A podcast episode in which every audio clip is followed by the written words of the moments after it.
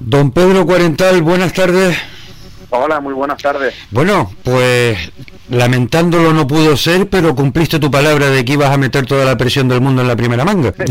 Sí, sí, sí, sí, ahí está, ahí está. Yo lo dije y ese es el objetivo que íbamos a, a salir en lado. Hombre de palabra, sí señor.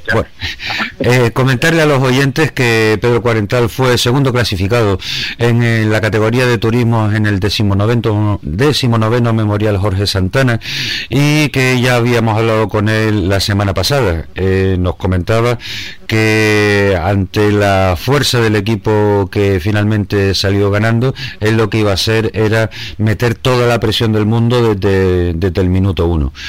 Cuéntanos, eh, Pedro, la pista estupendamente gracias a todo el agua que cayó.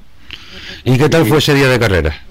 Sí, sí, no, el día buenísimo, el día la verdad que estupendo, ambiente como, como se recordaba anteriormente y así yo lo esperaba, de público, gente en, el, en la zona de asistencia, la verdad que lo pasamos muy bien.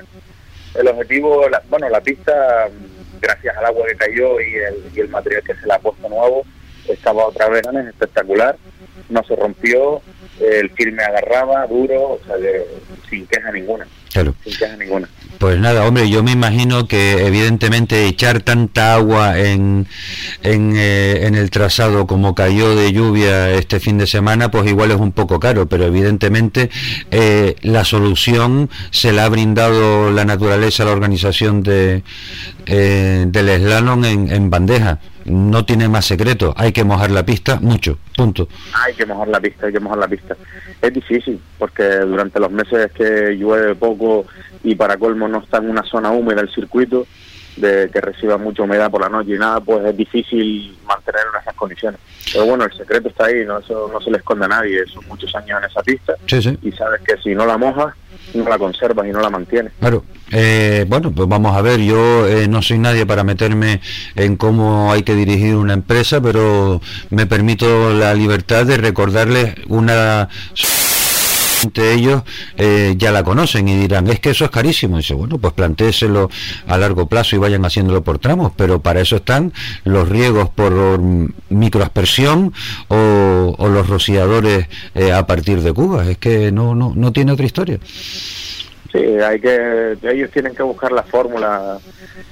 Si lo quieren hacer, lo hacen. Es carísimo, o sea, no es caro, es caro mantenerlo, lógicamente, sobre todo el agua es lo más caro. Pero la fórmula está ahí. Ya después que se quiera o no se quiera, se pueda o no se pueda mantener, eso es decisión, por supuesto, de ellos que, son los propietarios del circuito. Tú no, tú no participaste en el Rally Fórmula, ¿no? Sí, sí participé, sí participé. sí participé, me río porque bueno, eh, uno, sí participé, pasé la primera ronda, pero la segunda no, no la pasé. La segunda, espérate un momentito, porque no te estoy viendo aquí. ¿Eh? O sea que, ¿y qué fue lo que ya estabas cansado, no tenías más ganas de correr? ¿Te?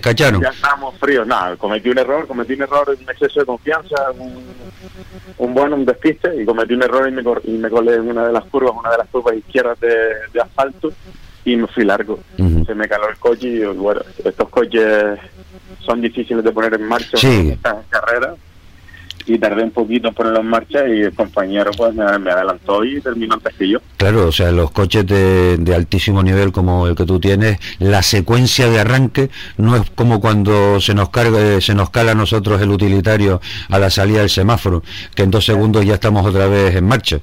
Efectivamente. Aquí hay que esperar que el ordenador se resete, que la BIOS se ponga a cero y después ir haciendo la secuencia de arranque, ¿no?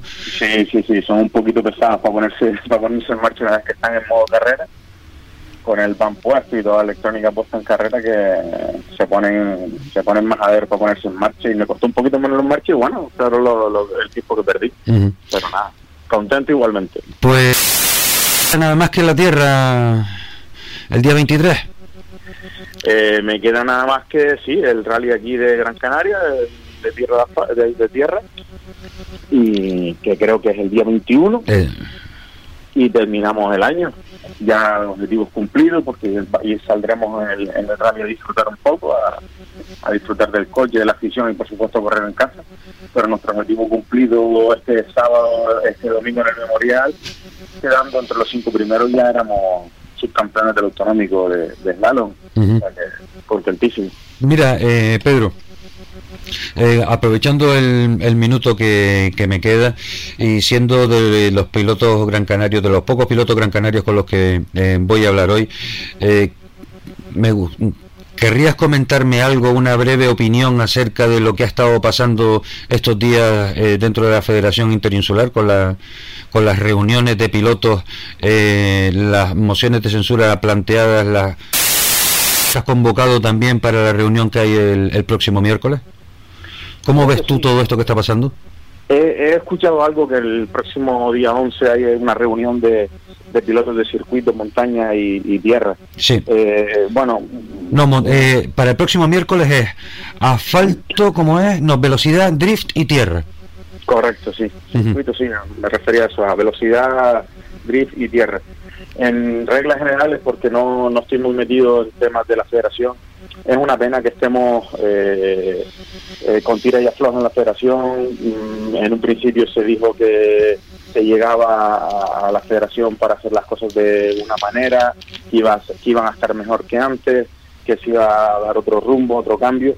Y bueno, hemos visto que simplemente en menos de un año eh, no solo no ha funcionado, sino que hemos empeorado muchas cosas. la moción de censura es una cosa que se veía venir o que, o que estaba ahí siempre pendiente de si sí o si no. Y la ha presentado, espero que la lleve a cabo, cumpla o, sepa presentarnos un proyecto para que esto vaya mejor. Simplemente eso. Pues muy bien. Eh, para mí esa opinión ya de, una persona con una eh, reconocida credibilidad como la tuya eh, vale, como decía mi padre, su peso en oro molido. Muchas gracias, muchas gracias. Pues Pedro, eh, muchísimas gracias una vez más por, por habernos atendido. Eh, si no nos hablamos de aquí a Navidades, que tengas unas muy felices fiestas para ti para eh, todo tu equipo y tus más allegados y esperemos que volvamos a hablar pronto. Igualmente, si no nos hablamos antes, muchísimas felicidades para ti y todos los oyentes y un abrazo muy grande. Muy bien, muchas gracias Pedro, buenas tardes. Hasta luego. Hasta luego. love.